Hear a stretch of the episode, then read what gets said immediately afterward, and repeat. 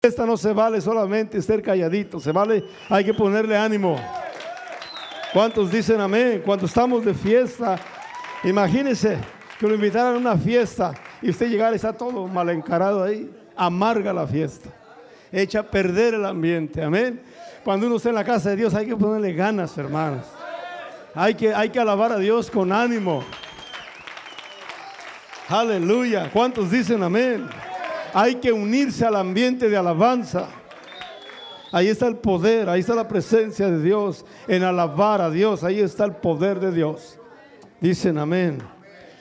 Gloria al Señor. Vamos a leer una escritura en Apocalipsis 3, verso 19. nombre de Jesús dice, cuando tengan su Biblia lista, digan, amén. Ahí van a estar transmitiendo también aquí en el PowerPoint para los que no traen Biblia. ¿Quién no trajo Biblia? Levante la mano para enseñarle que traiga su Biblia.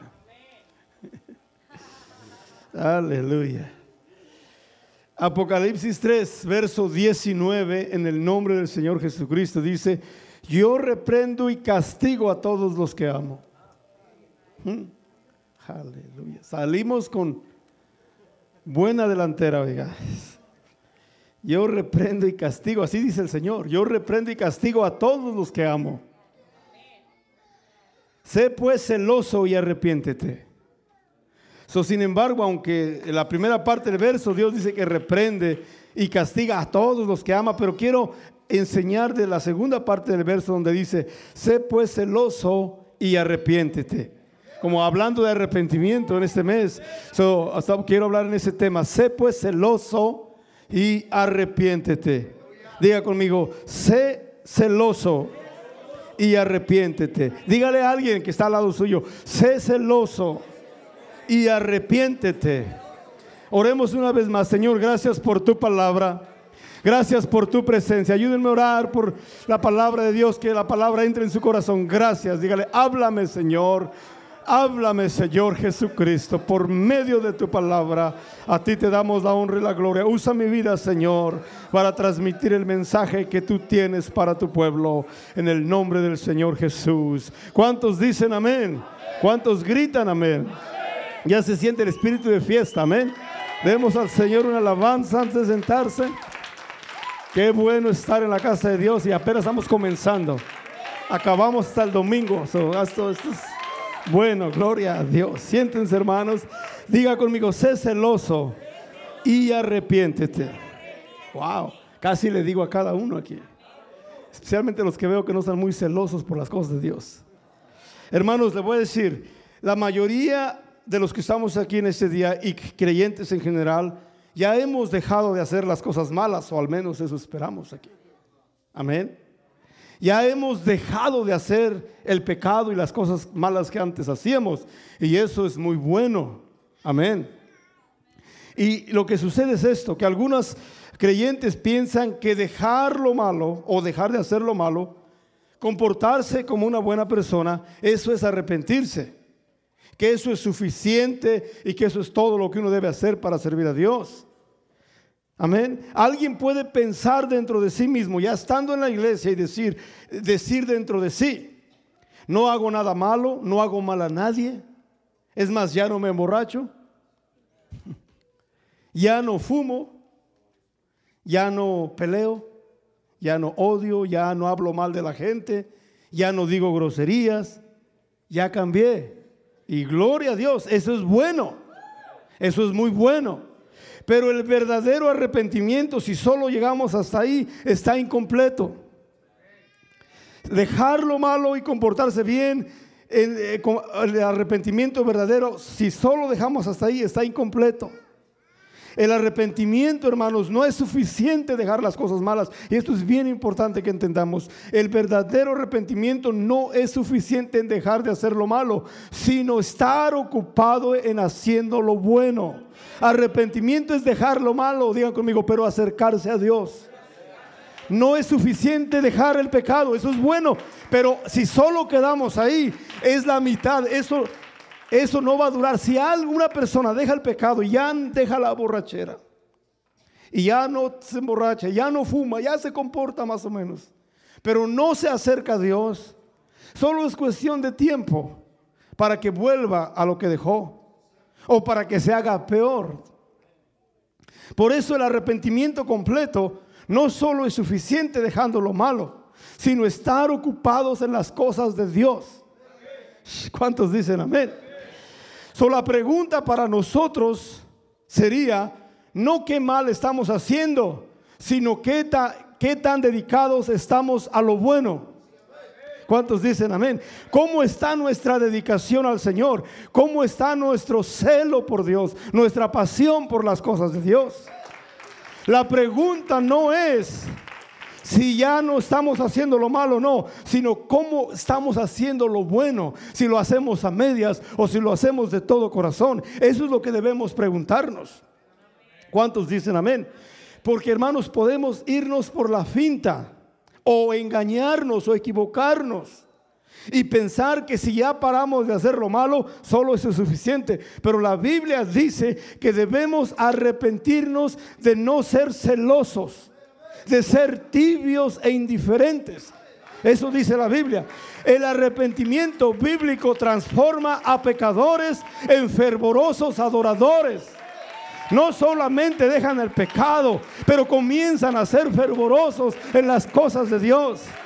Es más que portarse bien. Arrepentimiento es más que portarse bien. Es activarse en las cosas de Dios. ¿Cuántos dicen amén?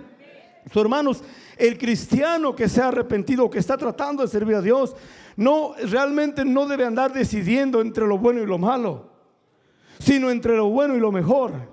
¿Cuántos dicen amén?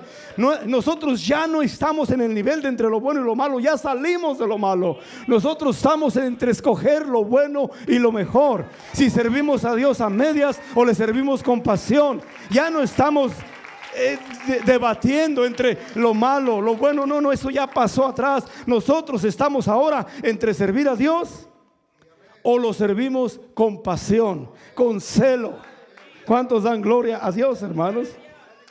Por eso el mandamiento de Apocalipsis 3:19 dice que sé celoso y arrepiéntete. En otras palabras, como que hay falta de celo.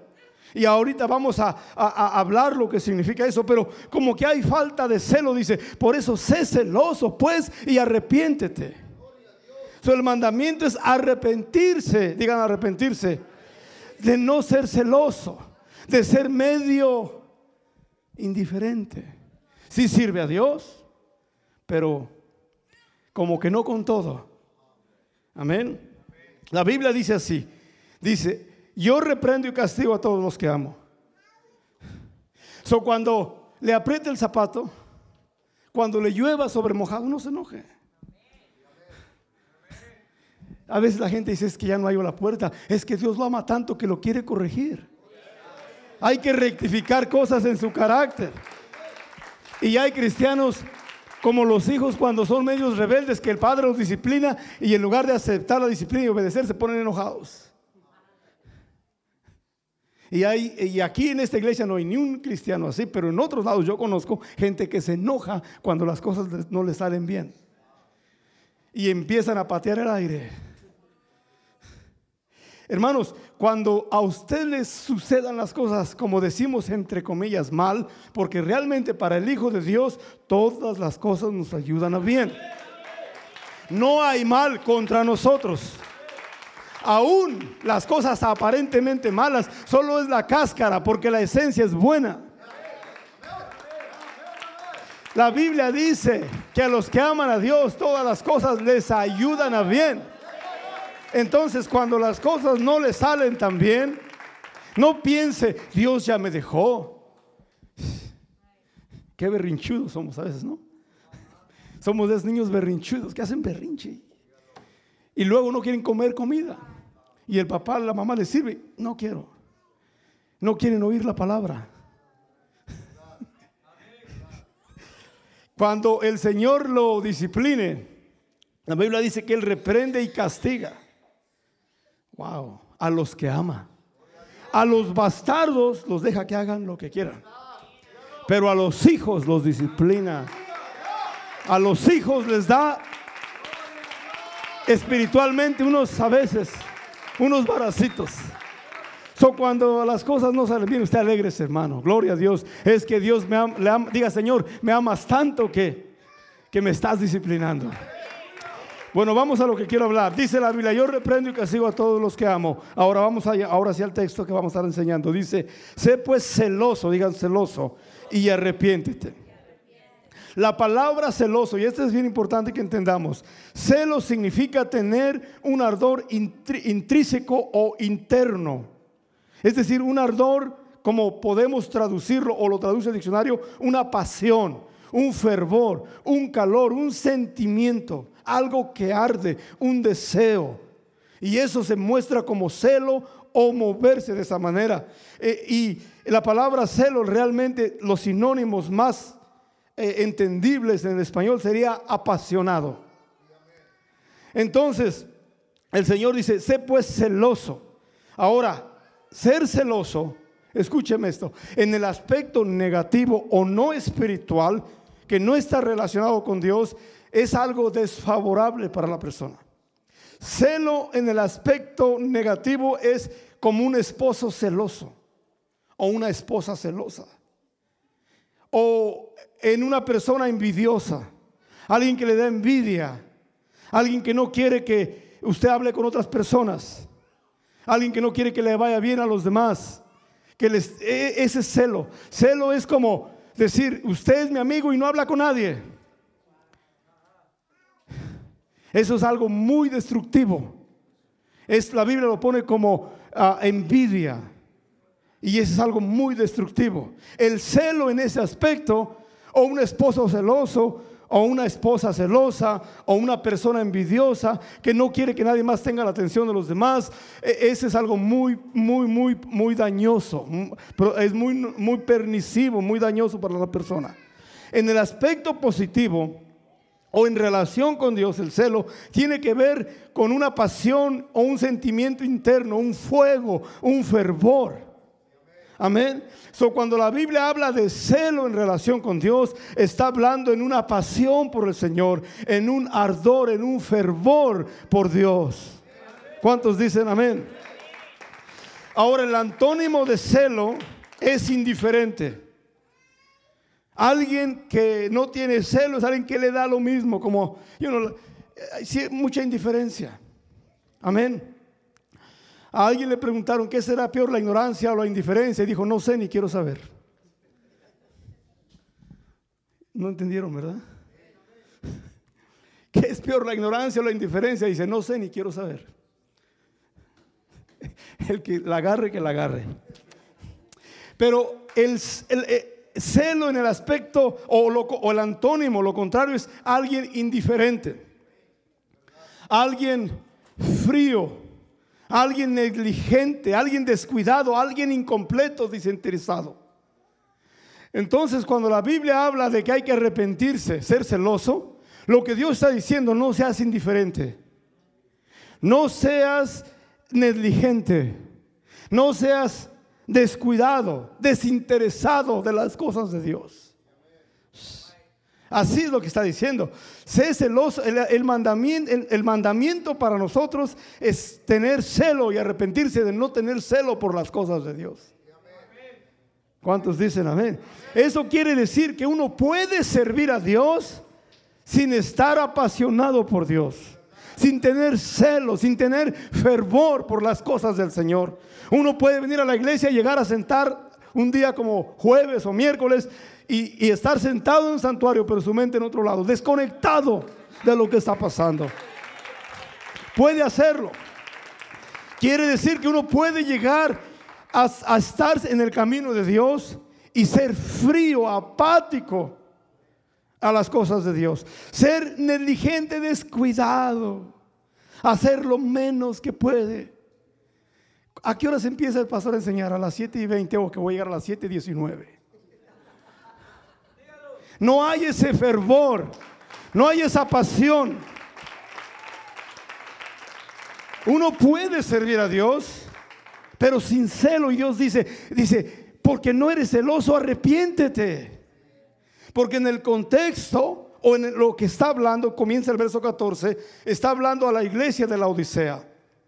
Y el verso 14 comienza hablando a esta iglesia. Es, esta es una, una, analogía, una iglesia, no se sabe si existió, pero esta palabra aplica a, a, una congregación o a una persona.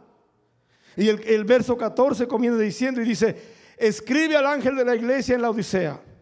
He aquí el amén, el testigo fiel y verdadero, el principio de la creación de Dios dice esto. El nombre amén, hermanos, la palabra amén quiere decir verdad, así sea. Amén es uno de los nombres de Dios. Ok, so el amén, el amén con A mayúscula, está hablando de nombre personal. ¿Están viendo la Biblia? ¿Están mirando la escritura? El amén, amén es con, A mayúscula, significa nombre personal. Ese es, el no, este es uno de los nombres del Señor Jesucristo. El amén dice esto, el testigo fiel, el verdadero, el principio de la creación de Dios dice esto. Yo conozco tus obras, que no eres frío ni caliente. Ojalá fueses frío o caliente, pero por cuanto eres tibio y no frío ni caliente, te vomitaré de mi boca. Dios dice, como estás medio, medio, medio, no me sirves con todo, tampoco estás en el pecado. Y ese eh, y tibio, dice, Dios dice, me da como, como que me revuelve el estómago. ¿Por qué? Porque el que está mal, él sabe que está mal. Y que de la cantina puede aparecer en el infierno en cualquier momento. Entonces ellos saben. Aunque están allá, pero saben que están mal. Pero el que, el que está en la iglesia, pero su corazón está afuera, es más peligroso porque piensa que está bien y realmente está mal. Dios dice, mejor si eres frío, frío. O si no, mejor sé bien fervoroso. Tibio, Dios dice, tibio, alguien que, que está sirviéndome, pero su corazón está allá afuera. Como el pueblo de Israel que salió de Egipto, pero Egipto no salió de ellos. Y hay cristianos que ya salieron del mundo de la religión, pero la religión del mundo no sale de ellos. Ya salieron, están en una iglesia cristiana, oyendo verdadera palabra de Dios, verdadero camino de Dios, pero todavía el mundo está dentro, la religión de afuera está dentro y quieren servir a Dios como servían allá a los ídolos.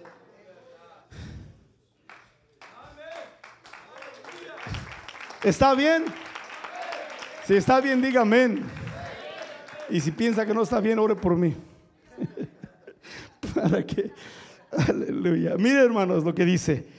Por cuanto eres tibio, es decir, ni allá ni aquí. O sea, estás aquí. Porque esta, esta carta, estas, estos versos están refiriéndose o están destinados para una iglesia.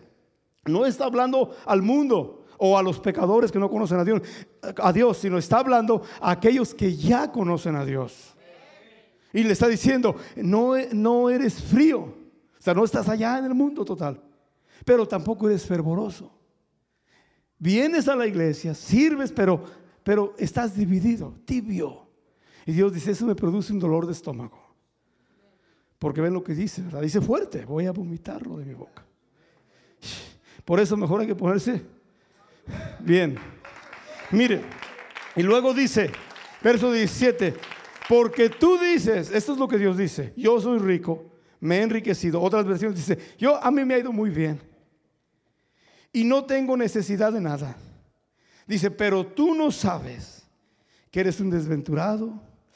Ay, Señor, miserable, pobre, ciego y desnudo. Hermanos, cuando un cristiano piensa y dice que está bien, no sabe lo que está diciendo. Porque ninguno de nosotros, ni siquiera Pablo se atrevió a decir, yo ya estoy bien. Dijo, no, prosigo a la meta, al supremo llamamiento. Sigo adelante. No he logrado todavía aquello para lo que fui llamado, pero no paro, no paro, no paro. Si alguna persona tiene la ignorancia de pensar que está bien, así dice la Biblia, no sabe. Uno no puede decir, yo estoy bien, todos están mal. La Biblia dice así, hermanos, lo que estoy diciendo esto es que debemos despertar. Debemos despertar y darnos cuenta que no estamos donde deberíamos estar. Y que si Pablo dijo, ni siquiera he logrado lo que debo hacer todavía, pero una cosa hago, prosigo adelante. Eso debemos tener en mente nosotros. No soy perfecto, no he logrado todavía, pero no estoy parado. Ni tampoco digo que estoy bien, sino que prosigo adelante. Y el Señor dice, te aconsejo que de mí compres oro refinado en fuego. En otras palabras, que obtengas de mi presencia, de mí, para que seas rico. Solo lo que Dios nos da nos puede enriquecer. Fuera de Dios, uno dice, yo estoy bien. No, no, no. Si Dios le da, entonces lo que de Dios tiene, eso es riqueza. Eso, eso no se pudre, no se pierde. Dice el Señor, compra de mí oro refinado, de mí recibe para que seas rico, vestiduras blancas de pureza, de santidad, para que te vistas y no se descubra la vergüenza de tu, de tu desnudez. Unge tus ojos con colirio para que veas. Yo reprendo y castigo, llegamos al texto que leíamos, a todos los que amo. Sé pues celoso. ¿Por qué dices sé celoso y arrepiéntete? Porque está hablando de una actitud indiferente una actitud que piensa que está bien. Y es lo que Dios quiere quebrar en nosotros. Ese conformismo espiritual. Pensar que parece, Señor, te hago un favor, ya vine a la iglesia. Si no debemos quebrar eso y mirarlo como Dios dice, hermanos. Solo está diciendo, sé celoso y arrepiéntete. En otras palabras, lo que te falta es celo no tienes pasión por las cosas de Dios. Estás medio tibio. Haces las cosas de Dios, pero sin pasión. Sirves a Dios sin emoción, sin alegría, sin gozo. Es más, hasta de mala gana.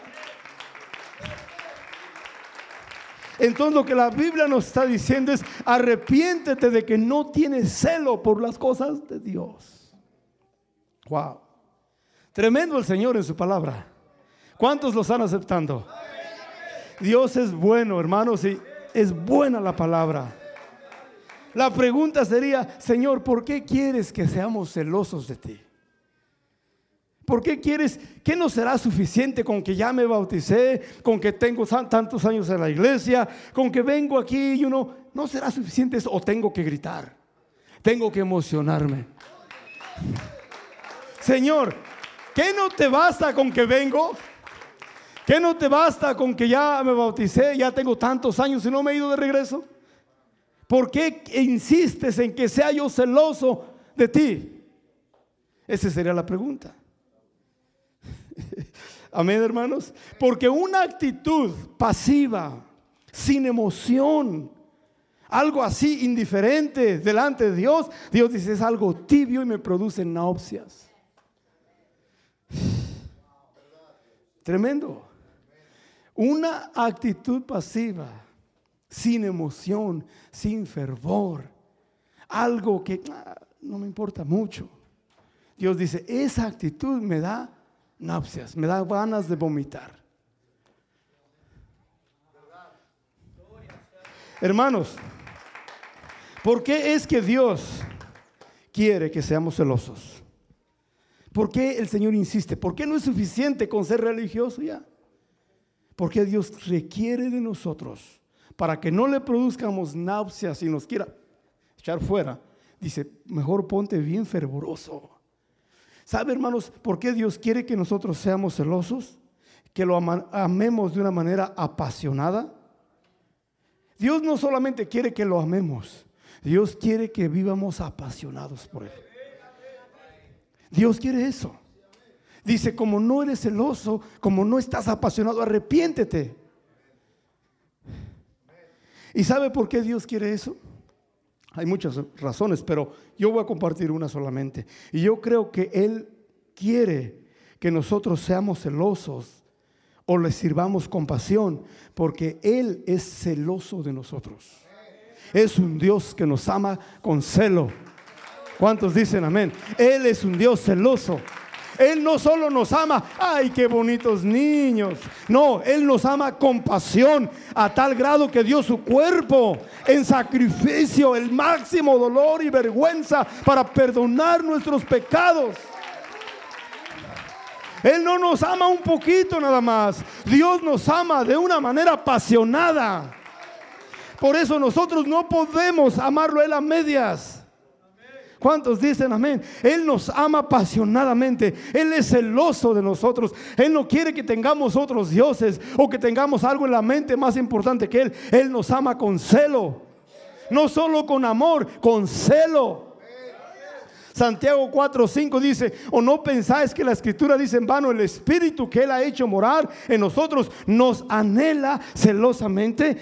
Eh, transmítemela por favor. Dice la Biblia que el Espíritu de Dios que mora en nosotros, el Espíritu de Dios que amora en nosotros, diga, nos anhela nos desea, no solo con amor, pero está celoso. Él no quiere compartirnos con nadie, Él quiere una comunión, una amistad única. Dios nos ama con celo. Aleluya, ¿cuántos dan gloria a Dios por eso? El Espíritu de Dios nos anhela. No solo dice, ay, qué bonitos mis hijos. No, Él tiene celo. Él está al tanto de cada uno de nosotros. Y por eso quiere que nosotros lo amemos de la misma manera. Él nos ama apasionadamente. Por eso nosotros debemos ser apasionados por Él. Porque el Señor dice, me produce dolor de estómago cuando veo gente indiferente por todo lo que he hecho por ellos. Tantos pecados que les he perdonado y les sigo perdonando. Y ellos están todos fríos y desconectados. Dios dice, me duele hasta el estómago. Por eso, hermanos, Él no nos ama solo con amor. Él nos ama con pasión. ¿Cuántos dan gloria a Dios? Eso es lo que traduce en otras versiones bíblicas. Él nos ama celosamente. Él no solo nos ama ahí, no, Él tiene, Él nos ama con pasión. Entonces, ¿por qué Dios quiere que nosotros seamos celosos, apasionados por Él? Porque así es como Él nos ama. ¿Qué sentiría un esposo que quiere tanto a su esposa y su esposa ni lo toma en cuenta? Es más, hasta le dice, me molesta tu aliento. Pobrecito, se va a sentir defraudado. ¿Cómo sentiría un esposo que diga, Hani, te quiero tanto? Y diga, yo no te quiero. Mira qué nariz tan fea tienes. ¿Cómo se sentiría? Y, usted suena chistoso, le está haciendo reír, hermano, para que le entre lo que le voy a decir. Pero esto es lo que le quiero decir. Así Dios se siente con nosotros. Dios nos ama tanto y nos dice, te amo tanto, ando tras de ti, te ando cuidando y tú andas como nada. ¿Cómo se sentiría un marido así? Que la esposa le dice que está feo y que no lo quiere. Imagínese, hermana María. Qué cosa tan grave sería eso. Ya me están entendiendo, ¿no? Tengo que usar ejemplos de, de infantiles para poder eh, dar a entender el mensaje. Pero Él nos ama celosamente. Él tiene celo por nosotros. Él nos ama apasionadamente, fervorosamente, fervientemente. El Espíritu de Dios en nosotros no solamente está por ahí porque no tiene otra cosa que hacer. No, somos su posesión, somos su propiedad privada. Y Él nos ama tanto, hermanos.